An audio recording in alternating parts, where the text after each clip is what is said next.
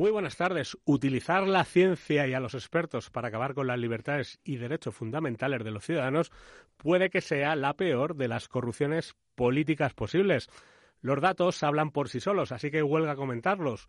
Dos de los países con confinamiento más estrictos, Estados Unidos y Gran Bretaña, se encuentran entre los peores en muertes por millón de habitantes de la pandemia, con 700 y 732 muertos por millón Respectivamente, le siguen otros estados con las prácticas autoritarias más extremas, Italia con 686 por millón, Francia con 595 y España con un récord mundial de 824 muertos por millón de habitantes. Puede usted comparar esas cifras espantosas con las de los países que rechazaron los cierres totales que se basaron su política en apelar al deber cívico de los ciudadanos y no en la imposición de medidas totalitarias por la fuerza. Por ejemplo, Japón tiene solo 15 muertos por millón, Cuba 12 muertos, Corea del Sur 9,4 muertos, China 3,4 muertos, Vietnam con 0,36 y sin los casos en los últimos días, en los últimos 200 días, Taiwán, por ejemplo, tendría un 0,25.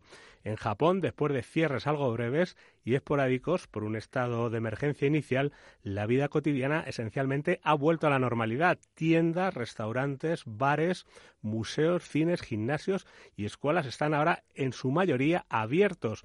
A diferencia de Estados Unidos, no ha habido propaganda mediática basada en el miedo, por lo tanto, no ha habido extralimitaciones políticas contra los derechos fundamentales de los ciudadanos. Tokio se ha resistido ferozmente a cualquier conversación sobre cierres masivos y con una población de 127 millones de habitantes, asentada en ciudades muy densamente pobladas, Japón ha visto muertes por coronavirus limitadas a 1.600 ciudadanos, menos de la mayoría de los estados de los Estados Unidos.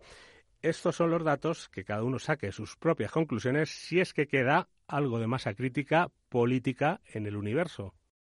Tenemos que comentar hoy contigo cosas tan sorprendentes como que el dólar pierde frente al euro como moneda de pago por primera vez en años. El euro ha sido la moneda más utilizada para los pagos globales el mes pasado y por primera vez superó el dólar desde febrero de 2013, según los datos de la Sociedad de Telecomunicaciones Financieras Interbancarias mundiales que maneja mensajes de pago cedidos para más de 11.000 instituciones financieras en 200 países. Lo que han mostrado es que la moneda única de la Unión Europea ha sobrepasado al dólar. ¿Qué te parece esta información? Es un poco sorprendente, ¿no? Eh, eso es interesante, es muy interesante, sin lugar a dudas. De todas maneras, no, olvidemos que el que sigue siendo la estrella a nivel de depósitos en divisa sigue siendo el dólar. Otra cosa es que se realicen más transacciones que pueden ser motivadas por multitud de cuestiones, incluso liquidación de, de activos financieros tipo bonos, deuda que pueda existir en el, mercado de renta fija y que estén motivando el movimiento de, la moneda como tal. Pero más allá de eso, insisto, bueno, y por supuesto, por supuesto, Raúl, el factor estrella, el tema de que no tiene ni idea nadie todavía de qué va a pasar. Los medios de comunicación masivos nos están diciendo que ha ganado Biden y punto, y es lo que hay.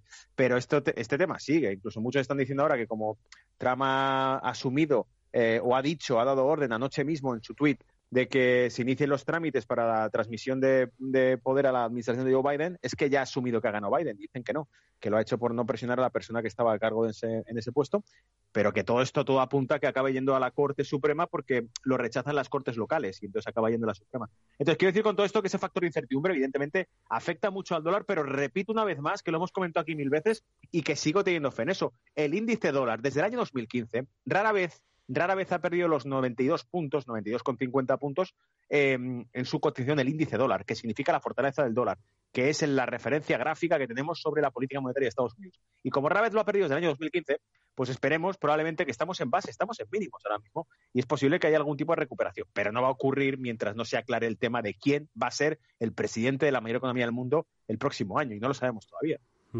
Es curioso, porque lo estamos comentando con todos los analistas del programa, ese dato que ha salido de que se han producido el 21% de todos los dólares que se han producido en, en toda la historia, se han producido en este año. O sea, se está ampliando la, la base monetaria de Estados Unidos. O sea, es que creo que lo ha comentado todo el mundo. Todo el mundo está asustado con esa. Y, y todo esto sin contar con el tema del Joan Digital, que ya se están, que lo hemos comentado también con nuestro compañero Alberto Muñoz, que ya están haciendo pruebas y lanzando como una lotería. Lanzan un millón y pico de yuanes digitales para que la gente lo gaste. o sea, que esto es una invasión monetaria.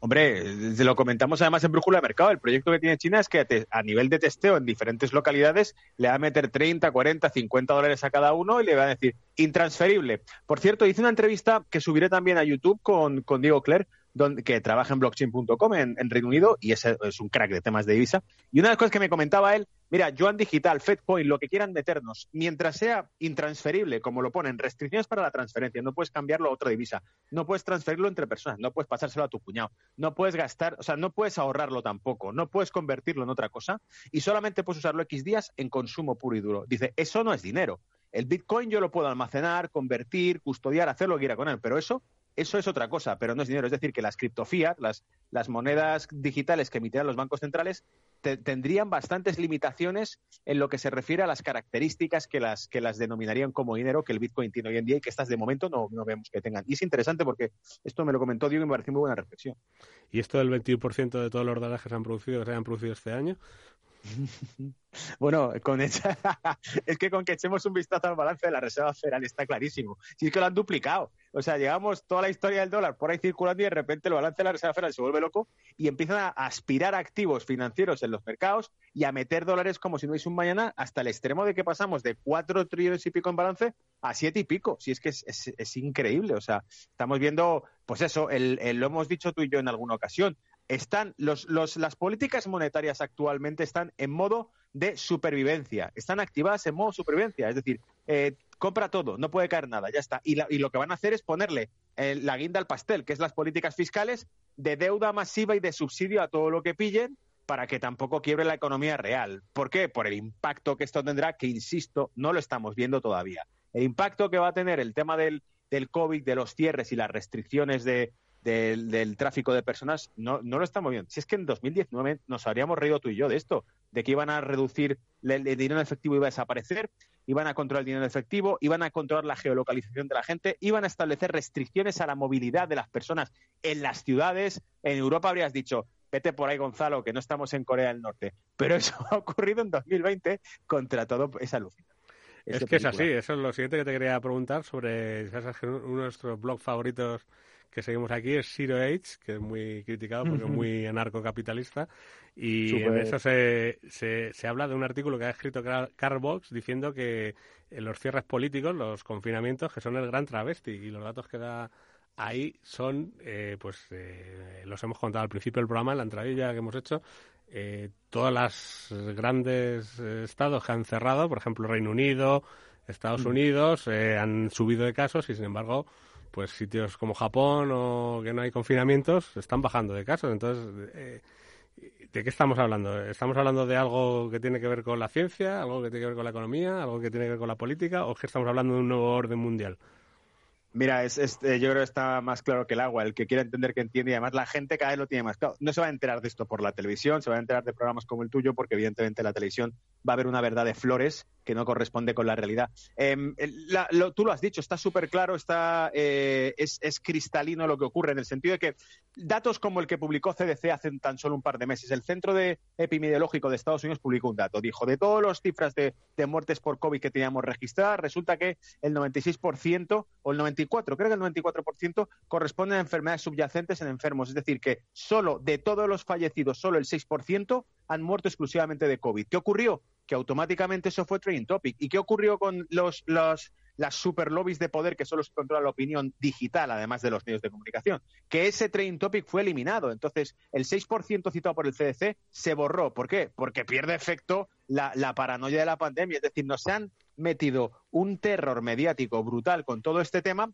y se ha censurado opiniones médicas. Tú súmale todo esto, échalo todo todo en el caldero. O sea, metemos em, que médicos y científicos que, de hecho, eh, cuestionan que una política de confinamiento sea efectiva, el Ministerio de Interior de Alemania, para quienes nos escuchen y digan, no, eso es una tontería, estos son insolidarios, el Ministerio de Interior de Alemania sugirió que las políticas de confinamiento acabarían produciendo entre seis a siete veces más muertes por enfermedades crónicas, por eh, desatender servicios sanitarios a los ciudadanos de cualquier tipo de accidente, patología, infartos, eh, que, joder, que si sacamos, lo, lo comentamos en ocasión, los datos datos del INE en España te mostraban que en 2018 había una media de 40 muertes diarias por infarto en España y que la muerte, las muertes diarias en España en años anteriores están en torno a los mil fallecimientos diarios. Y sin embargo, nos han mostrado todo esto como una especie de apocalipsis zombie, cuando en realidad el propio CDC, el Centro Epidemiológico Norteamericano, te dice que la tasa de mortalidad global estimada en todo, asintomáticos, enfermos, todas las edades y demás,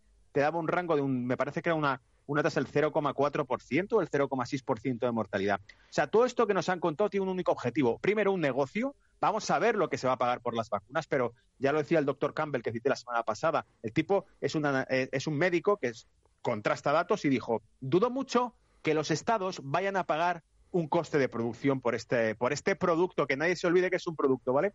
Eh, por este producto, ya sea de Pfizer, de sea de Moderna, es un producto que nos van a colocar y no van a pagar un coste de producción, van a pagar 30 dólares ahí a tocateja por cabeza por cada ciudadano. Eso sí basta con una monodosis. Si hace falta ponerlas periódicamente, pues se ponen periódicamente. Eso va a la deuda pública, eso va a impuestos, eso va a medidas socializadoras que van a acabar haciendo una economía súper interventiva que de otro es que es irreversible, es que ya la, ya la han liado tan gorda que eso ya no tiene solución. Y como tú lo has dicho, ha habido economías que se han salido por completo de ese guion y no se habla de ellas. Eso se silencia, o sea, ese dato no existe. Bueno, vale. Bueno, pues nada, no sigamos por esta linde porque al final acabaremos que nos contrata Iker Jiménez para trabajar en su programa. Cierto, por cierto. Que Gonzalo Cañete, muchas gracias por haber estado aquí un miércoles más con nosotros en Mercado Divisas y bueno, seguiremos hablando de todos estos temas. Tenemos por ahí un tema de Japón, del mundo libre, para hablar que le quiere quitar el sitio a Hong Kong como capital financiera de Asia, pero bueno, si te parece lo comentamos ya el próximo día, pues nos hemos quedado Mucho trabajo sin tiempo. Así que nada, vamos a ir buscándonos un sitio donde ir al mundo libre. Efectivamente. Bueno, Raúl, un abrazo. Un abrazo.